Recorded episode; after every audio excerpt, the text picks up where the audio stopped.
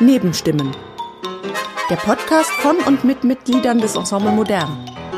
In Nebenstimmen hören Sie Gespräche von Ensemblemitgliedern mit von ihnen selbst ausgewählten Gesprächspartnerinnen und Partnern zu Musik, Kunst und Leben.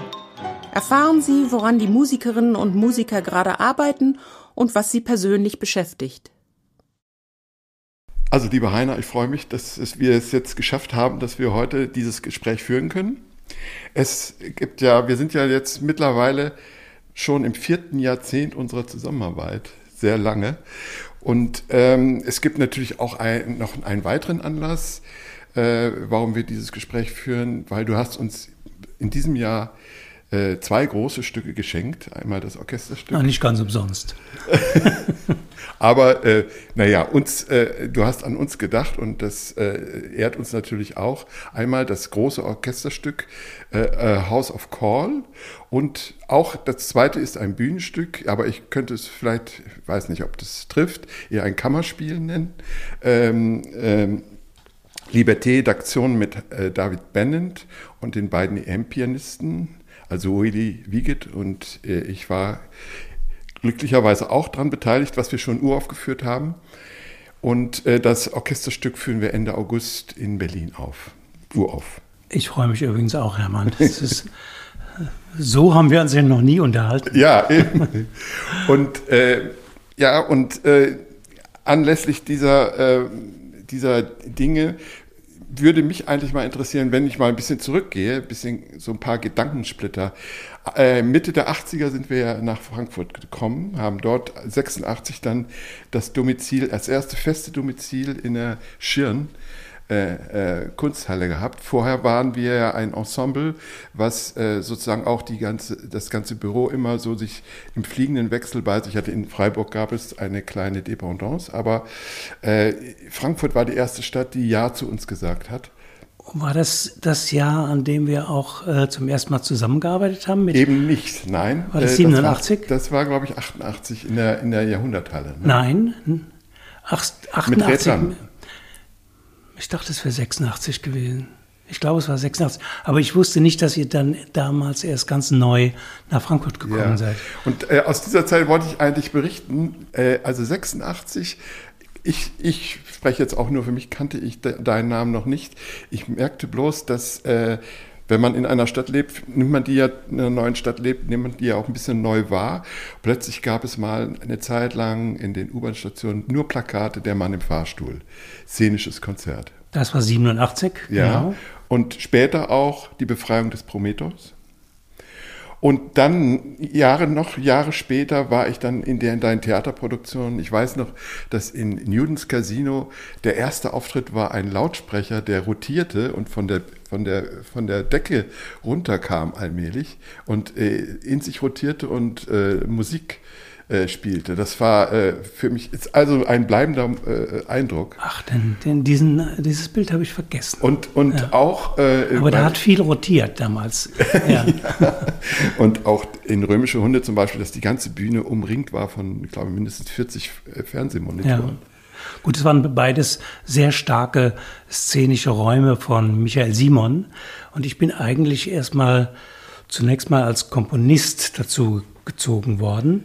Und er hat die Räume selbst völlig unabhängig, eigentlich das Konzept sogar für Newtons Casino äh, selbst entwickelt. Und dann hat sich die Arbeit aber so äh, egalitär weiterentwickelt, dass wir einfach gesagt haben, wir sind da beide für verantwortlich.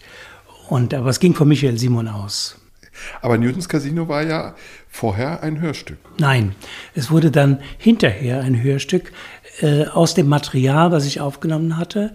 Ähm, das ist ein, sowieso eine interessante ähm, Wendung, die das bekam. Wir hatten sehr viele Texte von Schliemann aus seinen Ausgrabungsberichten äh, in der Inszenierung geplant. Und ähm, Sven Orker Johansen, der oder einer der drei Performer war, ähm, wir merkten plötzlich, er wurde immer unglücklicher mit, diesem, mit dieser Rolle als Sprecher von bereits vorgefertigten Texten. Er ist ein begnadeter Texterfinder und Poet und Musiker auf vielen Ebenen. Aber die Wiederholung des Immergleichen, die lag ihm und liegt ihm wahrscheinlich heute noch immer noch nicht.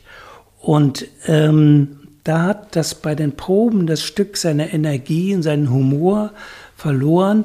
Und ich glaube, in der Nacht vor der, vor der Generalprobe haben wir uns entschieden, sehr zum, zum Gefallen von Sven Orker Johansen, auf alle Texte zu verzichten. Das heißt, wir hatten ein riesiges Konvolut von Texten, was wir ersatzlos gestrichen haben und das wurde dann, das Ganze wurde wirklich ein rein musikalisch, musikalisch rhythmisch funktionierender Abend der Klänge und des, der Räume und der Bilder. Ähm, war eine sehr radikale Aber Entscheidung. Texte gab es trotzdem. Ein paar Texte gab Bitte? es, oder? Gab es Ähm, überhaupt keine Texte? Ich glaube, ich kann mich nicht mehr erinnern, aber ich glaube, es gab kaum Texte. Ich glaube nicht. Und äh, diese Texte habe ich dann anschließend in einem Hörstück mit Sven Orker Johansen Schliemans nochmal aufgenommen und das wurde dann Schliemans Radio. Und äh, das war aber wahrscheinlich zwei Jahre später.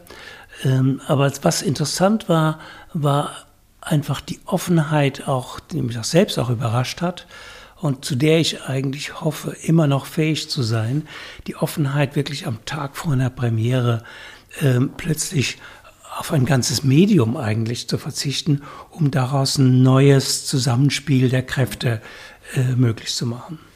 Und dieser Ansatz, überhaupt äh, so heterogene äh, Elemente zusammenzubringen, das ist ja erstmal ein Ansatz, wenn man sagen würde, also vom kompositorischen Ansatz ist das erstmal etwas, was viel, vielleicht viele Leute überhaupt nicht äh, so bevorzugen würden. Wenn ein Komponist sagt, okay, ich schreibe ein Stück für Klavier, dann weiß man, das ist das Klavier und dann schreibt er ein Stück. Aber bei dir war das genau umgekehrt. Da war eigentlich erstmal äh, äh, ein, eine Konzeption da, also äh, so hat sich mir das damals auch dargestellt, möglichst äh, erstmal verschiedene ähm, Medien zusammenzubringen. Nicht nur Medien, sondern auch Menschen und Musiker und äh, Schauspieler. Ja, ich glaube, es geht letztlich bei vielen Arbeiten, auch bei denen, die wir jetzt gerade zusammen so heftig geprobt haben, in Hannover und in Luxemburg, ähm, bei vielen Arbeiten geht es mir immer darum, darauf zu achten, dass es eine Art von Gleichberechtigung gibt oder von ähm, ähm, mir geht es um den, des, den Verzicht auf Hierarchisierung. Und deswegen, wenn ich merke, ein Element schiebt sich zu sehr in den Vordergrund, also die Texte werden wichtiger und die Musik begleitet nur noch oder umgekehrt. Die Texte sind eigentlich nur, was mir bei vielen Komponisten so vorkommt, sie sind sozusagen ein Vorwand, um ihre Musik zu machen. Ja, wenn sol solche Ungleichgewichtigkeiten und Hierarchisierungen stattfinden, das ist etwas, was mich, glaube ich, schon immer gestört hat. Also auch in den 70er Jahren schon, als wir versucht haben, auf, auf politische Weise Musik zu machen. Ähm, und das kommt dann in solchen Verfahren ähm, zur Geltung, dass eigentlich alle Ebenen, alle Mittel die gleiche Aufmerksamkeit brauchen. Und wenn sie sie nicht kriegen, dann muss man dafür sorgen, dass sie eine Chance haben. Also dass das Licht genauso wichtig wird wie der Text oder wie die Musik. Und ähm, in dem Moment, wo ein Element degradiert wird, finde ich es, und das meistens heißt es ja auch immer, Menschen zu degradieren, die damit diesem Element verbunden sind, ähm, das entspricht nicht meinem Begriff von, sozusagen von Polyphonie oder von Vielstimmigkeit, weil es sind ja auch immer die Techniker, die Lichtdesigner, die, die Tontechniker und Sounddesigner und die Darsteller und die alle beteiligten Kräfte, finde ich, sollten in einer Produktion gebührend zu Wort kommen. Und äh, das möglich zu machen, ist vielleicht ein bisschen die Aufgabe, die ich für mich selber sehe. Wenn man, wenn man jetzt so sophisticated wäre, ein bisschen würde man sagen, ah ja, das ist ja vielleicht sogar der Gedanke der seriellen Musik jetzt auf viel mehr Aspekte ausgeweitet, auf eine Szene, auf, auf den Text, auf Bilder, auf, auf Licht, auf äh, Klänge und auch auf Samplerklänge und auf live produziertes. Könntest du dem was abgewinnen oder würdest du sagen, nein, eigentlich ist das, oder hast du äh, da trotzdem irgendwie äh, trotzdem noch so Wurzeln, wo du sagen würdest, das könnte durchaus sein, dass es da Ich habe nee, ich hab in der seriellen Musik überhaupt keine Wurzeln, aber ich sehe da absolut, was du sagst, dass zum Beispiel das Konzept von Europeras von Cage liegt genau auf dieser Ebene einer Gleichberechtigung aller Elemente.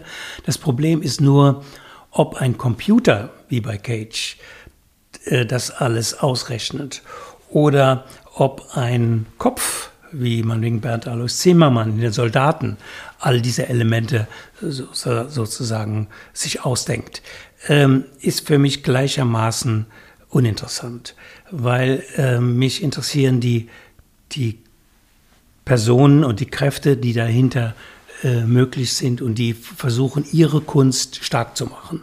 Also der Bühnenbildner, zum Beispiel wie damals Michael Simon, später Erich Wonder, äh, Jean Kallmann und dann ganz lange äh, immer wieder Klaus Grünberg, ein Bühnenbildner, der sich vielleicht für einen Moment sogar fast ignorant verhält gegenüber einer Musik und sagt, nein, der Raum sieht nach nichts aus, die Achsen stimmen nicht oder ähm, das Licht ist zu dekorativ und zu äh, parfümiert, ähm, hat keine Kraft. Also das hat mich immer interessiert, mit Leuten zusammenzuarbeiten, die ihre Kunst, ihre Technik, ihre Kunstform stark machen.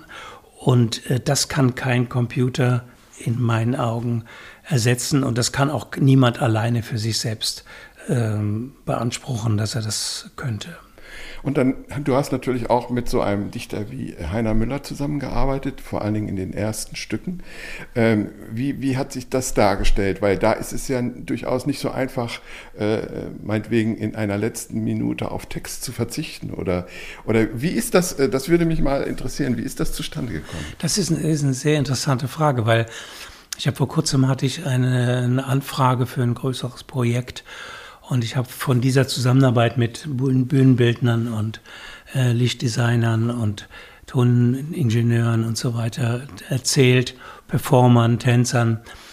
Und dann war die Frage, ja, ähm, hätte ein Autor, mit dem du zusammenarbeitest, die gleiche Freiheit?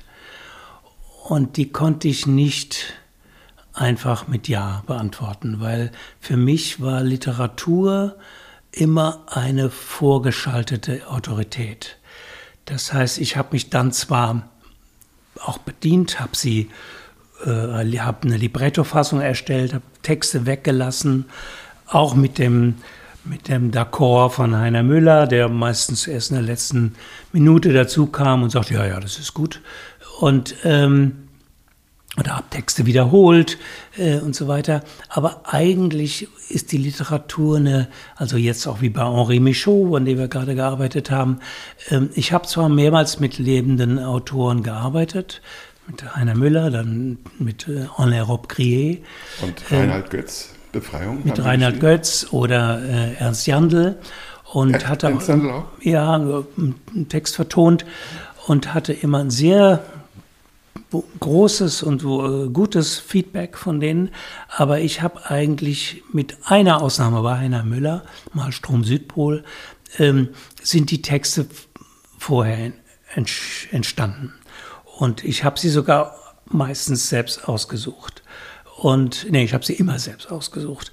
Und äh, das ist, ähm, ob sich das ändern könnte, äh, diesen diesem Autor oder dieser Autorin äh, bin ich vielleicht noch nicht begegnet.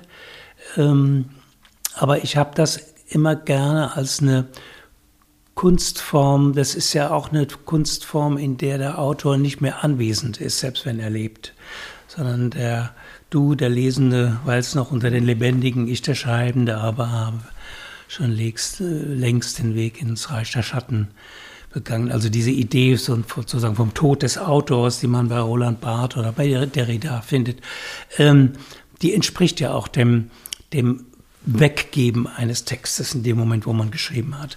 Und das hat, glaube ich, damit was zu tun, dass ich mit Texten gearbeitet habe, die es schon gab.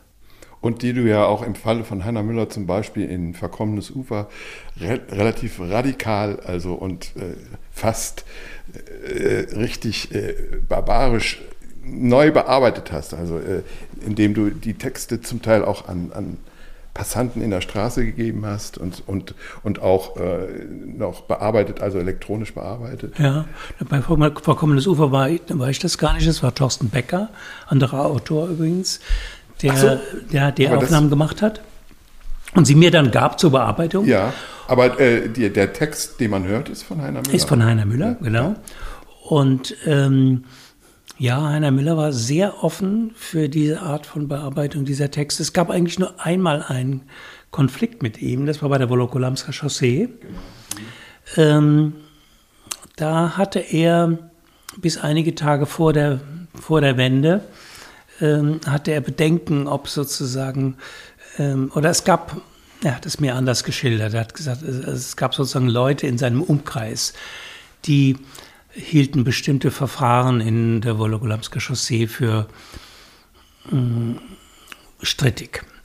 Ähm, die hatten den Eindruck, dass wenn ich mit einem Arbeiterchor hier ähm, den Teil 3 einstudiere, das klingt dann so ein bisschen wie ein wie das zahnlose ZK die, wie die alten Herren im, im ZK. Das habe ich ich habe nie an solche Bilder gedacht. Für mich ging es immer darum, die Texte eigentlich hier in die BRD zu holen und sie hier zu prüfen mit den musikalischen und kulturellen Mitteln, ähm, die, die, äh, die hier entstanden sind.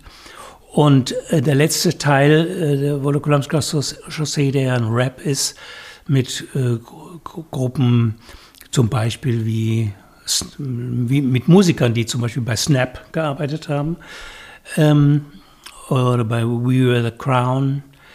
Und ähm,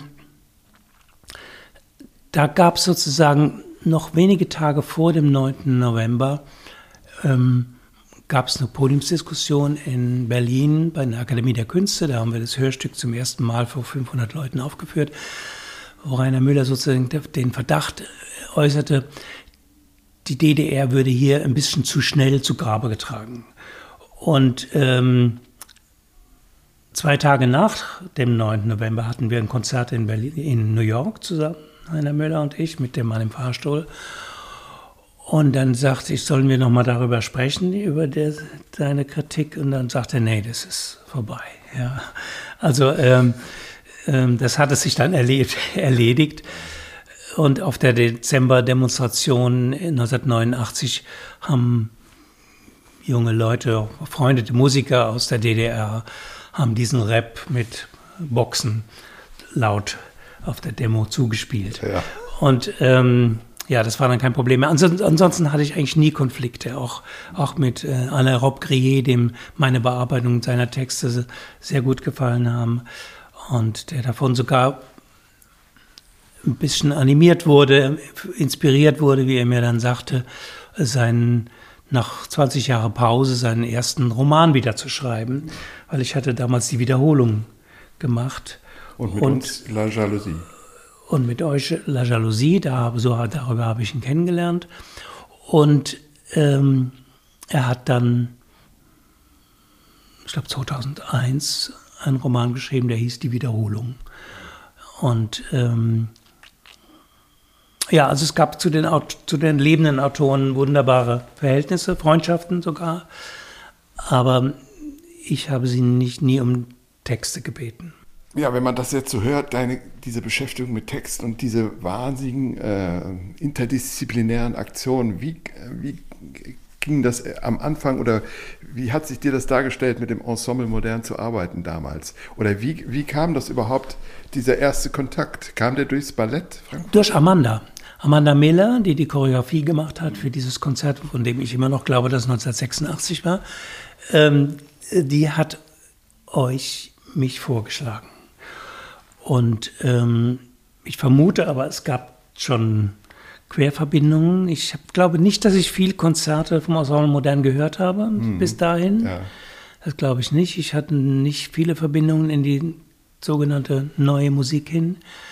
Aber ähm, es war gleich eine ganz wunderbare, sehr offene und auch sehr, sehr ähm, für mich sehr anspruchsvolle und beängstigende Zusammenarbeit, weil ich hatte eigentlich, das war meine allererste Arbeit für ein, für ein Ensemble zeitgenössischer Musik. Davor hatte ich zwar komponiert, ähm, Fürs Theater, für Regisseure. Tränen des Vaterlandes habe ich, ist auch wieder in, so ein Stück, was ich ganz stark ja. in Erinnerung habe.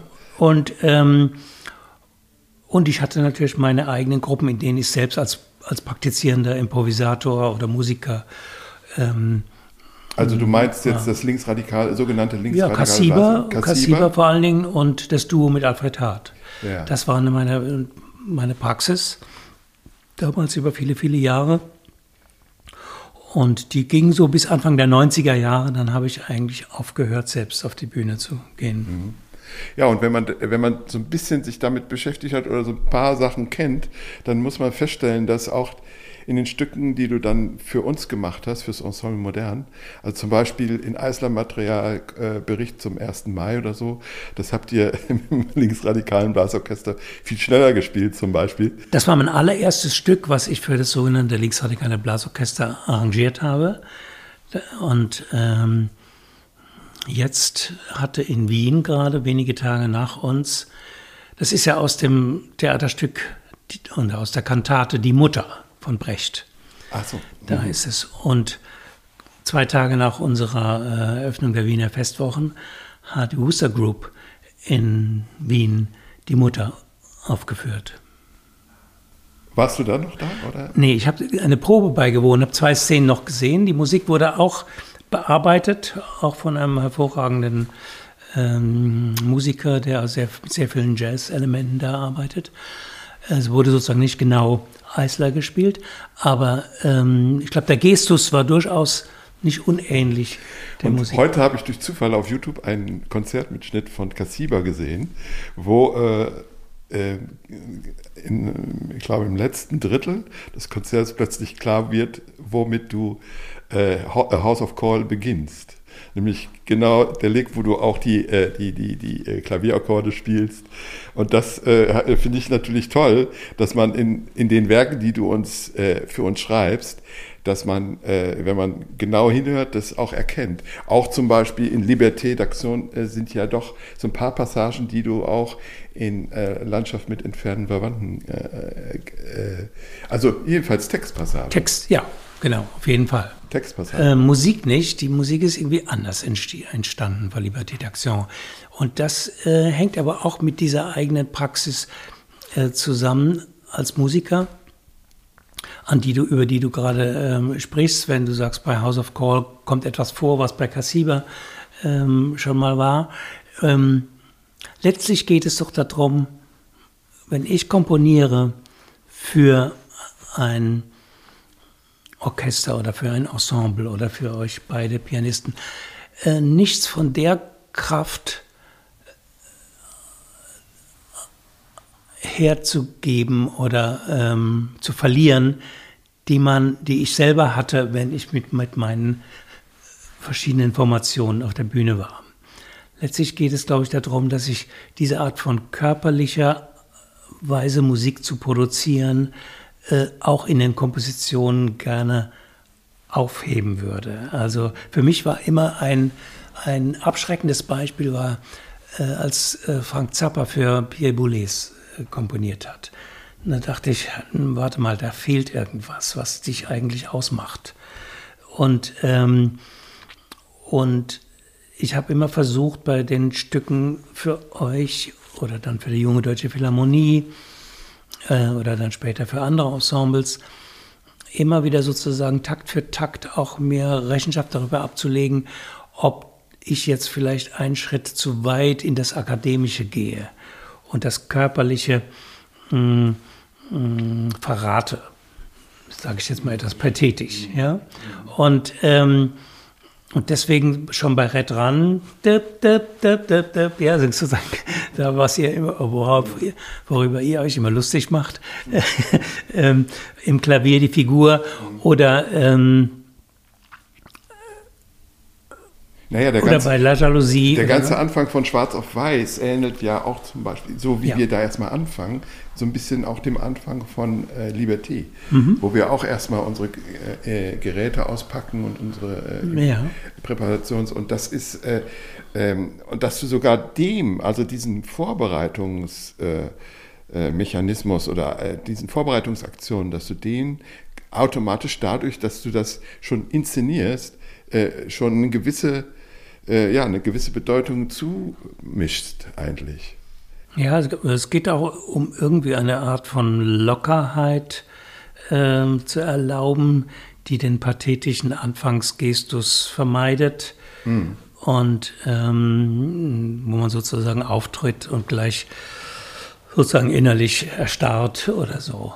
Äh, das ging, es ging, es geht auch um eine, ja, es geht um eine lockere Einführung eigentlich auch in das Zuschauen und in das Zuhören, in die Unsicherheit zwischen Zuschauen und Zuhören, die mich immer interessiert fürs Publikum. Ist es jetzt wichtiger, dass ich sehe, was da passiert, oder ist es wichtiger, dass ich nur höre? Es gibt ja durchaus ein gewisses, auch unter den Kritikern, es gibt gewisse Zuhörer, die eigentlich demonstrativ nur hören. Ja. ja. Und, Quasi ähm, die Augen zumachen, oder? Ja, ja, und das, das verstehe ich auch. Das gibt, es gibt ja vieles, was dafür spricht. Mhm. Und es gibt sehr, sehr vieles im, im klassischen, im konventionellen äh, Konzertritual, äh, wo, äh, was mich stört und wo ich, äh, wenn ich es könnte, sehr gerne die Augen zumachen würde. Und äh, deswegen suche ich auch nach solchen äh, Möglichkeiten, ein Konzert anders anfangen zu lassen. Hm. Es gibt einen Aufsatz, den ich von dir gelesen habe vor schon über zehn Jahren, das Sample als Zeichen. Und äh, das ich, fand ich einen sehr interessanten Auf, Aufsatz, weil der sozusagen ein bisschen eine andere Sichtweise oder eine andere Hörweise auch auf das, was du überhaupt machst, gibt nämlich äh, eine Gesetzmäßigkeit, die sich dadurch ergibt, dass man ein bestimmtes vorgefertigtes Material hat, was, äh, was man mit dem Sampler auch präsentieren kann und auch sozusagen, äh, sozusagen musikalische Strukturen entlang, nicht nur entlang, aber in Kontrapunkt oder mit oder gegen das Sample machen kann. Mir mutet das so ein bisschen an, dass House of Call auch ein bisschen was damit zu tun hat. Also, und, ach so, und noch eine Sache, die in dem Zusammenhang, das war, glaube ich, äh, im, im, Zusammenhang mit dem Stück Berlin-Kudamm, dass du gesagt hast, da gibt es eine authentische Aufnahme aus der Hausbesitzerszene. Und ich versuche durch meine Arbeit diese, dieser, diesem äh, dokumentarischen äh, Klang ein neues Gefäß zu geben, was, was ihn weiterführt. Na, darum ging es, äh, nee, da ging es mir sogar darum, und vielleicht ist der erstmal dieser kühne Zusammenhang zu House of Call sogar äh, sehr, sehr angemessen. Mir ging es darum, und auch in House of Call geht es mir darum, drum, Dinge zugänglich zu machen, aufzuheben. Aufzuheben, damit sie nicht in Vergessenheit geraten. Also eben. So, das ist es, so genau. Das ja. Das ist bei, äh, bei Berlin-Kudam absolutes Motiv gewesen. Und das ist auch das Motiv für viele der Stücke in House of Call. Ähm, ich hätte jetzt den Zusammenhang zu meinem Nachdenken über Samples äh, nicht so in den Vordergrund gerückt, weil ich in House of Call mit den vielen Stimmen, die ich dort präsentiere und, und auf die das Orchester antwortet, die das Orchester ähm, präsentiert, wie in so einem An- und antwortet, wie in so einem Responsorium, Daher kommt auch der Bezug zu dem Réponse äh, von Boulez. Ähm, diesen Stimmen gegenüber habe ich einen unglaublichen Respekt, der mich davor schützt, sie zum Beispiel ähm, leichtfertig zu zerschneiden. Ja, also es gibt in dem House of Call stehen die Stimmen eigentlich für sich, oft über lange Zeit. Das sind eigentlich die Solisten. Das sind die Solisten, das sind die Sänger. Nicht anwesenden Solisten, nur genau, klanglich. Klanglich, sehr präsenten ja. äh, Solisten. Und ähm, ich habe genau da nicht das getan, was ich in den 80er Jahren mit dem Sample, äh, mit Sampler äh, immer gemacht habe, nämlich virtuos hin und her zu switchen und so weiter, sondern die, denen wird eigentlich versucht, größten Respekt zu zollen. Und äh, mit einer Ausnahme, ähm, aber ähm, ja. trotzdem ist in dem Gebrauch des Samplers, in dem Motiv des Aufhebens, ist natürlich immer auch der Respekt enthalten. Hm. Ja, an diesem Aufsatz fand ich das äh, toll, dass du äh, sozusagen, wie du das erklärt hast, ich weiß nicht mehr, für welches Stück es war. Auf jeden Fall war, hast du dann beschrieben, dass du dann, äh, sagen wir mal, wenn du ein Thema hast, ähm, das war, glaube ich, irgendwie aus irgendeinem Grund das Thema Holz, dass du lauter nur Klänge gesammelt hast, also so erstmal sehr konzeptionell daran gehst und hinterher dann siehst, was ist sozusagen als, als, als Kontrapunkt notwendig. Ja, ich glaube, das Problem bei dem Sample ist ja, dass alles möglich ist. Und deswegen muss man sich sehr zurücknehmen. Man muss sehr, sehr verantwortlich mit der Auswahl des Klangarchivs umgehen. Und ähm, das war damals bei Oubiane de Bacmont Desastreux. Ah, ja, das, genau. das war das, dieses äh, Holz äh, als Material, wie ich überhaupt einfach die Materialfrage immer versuche sehr, sehr überschaubar äh, zu halten, damit das Ganze einem nicht um die Ohren fliegt. Wenn es zu offen ist, wenn es zu beliebig wird, was man, was, was man zu Gehör bringt. Ja, toll. Also äh, jedenfalls haben wir da auch eine Menge äh, in unserem Gespräch bisher schon einfließen lassen, was auch wichtig ist für House of Call. Ähm, in in äh, Liberté benutzt du auch noch eine andere Technik, die äh, Granularsynthese. Ähm, ist das jetzt eine Sache, die du schon früher ausprobiert hast oder, oder wie bist du dazu gekommen? Weil ich äh, meine hauptsächlich diesen Augenblick, wo äh, David über die Momente. Ja. Ähm, ich habe früher schon damit gearbeitet, sehr stark, äh, äh, mal bei einem Projekt, was ich in Irkam entwickelt habe, 2000. Ähm, und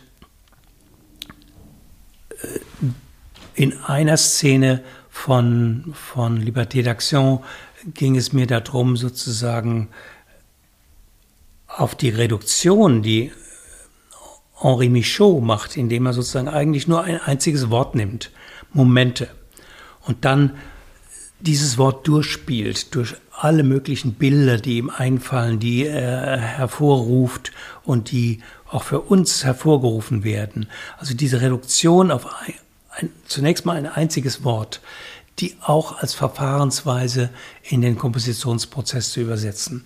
Und deswegen habe ich da vor allen Dingen eben damit gearbeitet, den Klang in noch kleinere Bestandteile zerlegen zu lassen.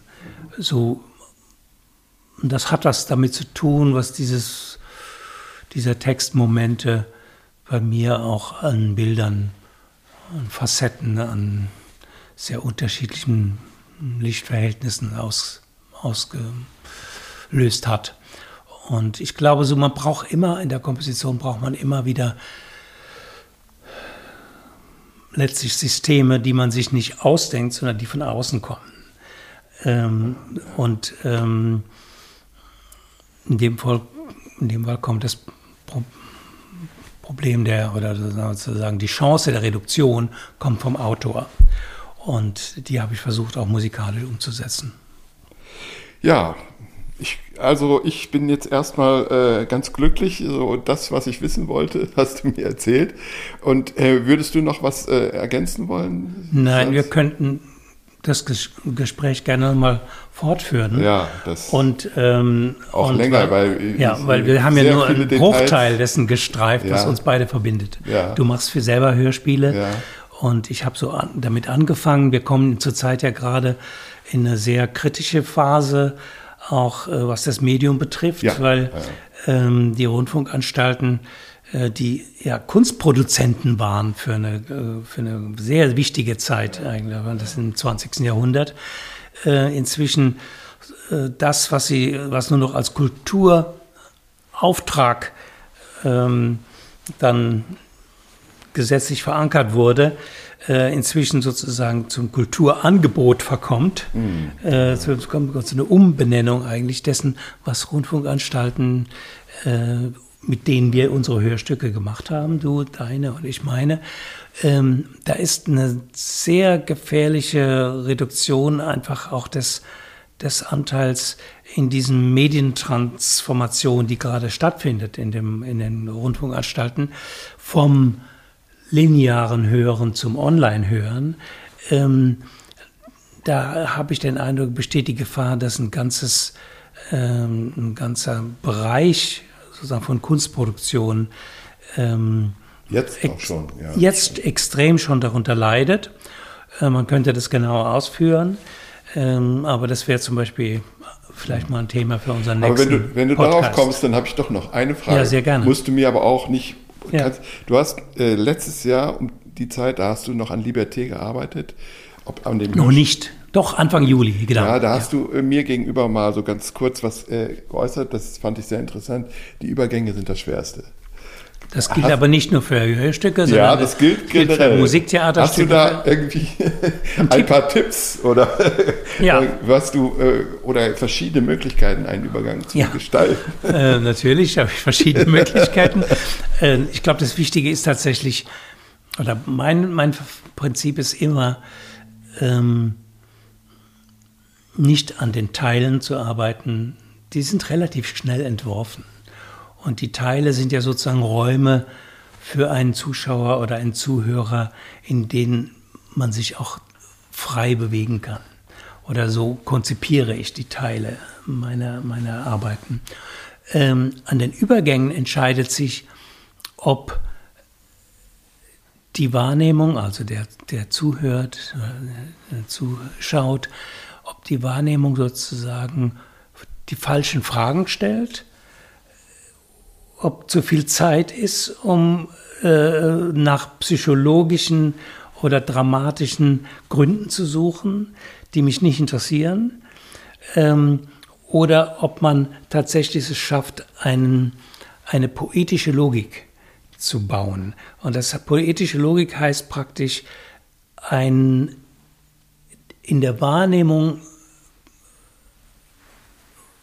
logisch oder ähm, nachvollziehbaren Übergang zu schaffen, der aber überhaupt keinen, keinen dramatischen oder äh, erzählerischen oder konventionellen Gesetzen gehorcht.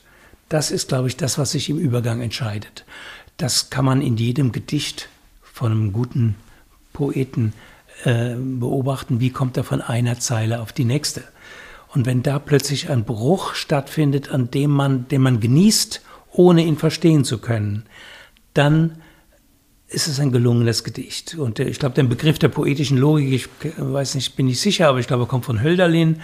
Und ähm, er meint das zum Beispiel in seinen, in seinen Vorbemerkungen zur Antigone, schreibt er darüber.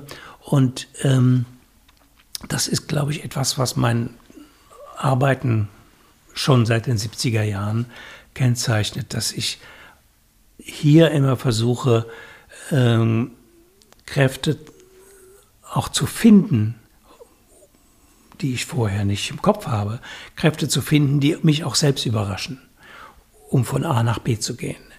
Und ähm, ja, das ist ähm, das, was auch, wenn es gelingt, am meisten Spaß macht. Also mir hat auf jeden Fall dieser Moment mit dir sehr viel Spaß gemacht. Ich danke dir sehr. Ich danke dir sehr, Hermann. Toll. Vielen Dank. Das war Nebenstimmen, der Podcast von und mit Mitgliedern des Ensemble Modern.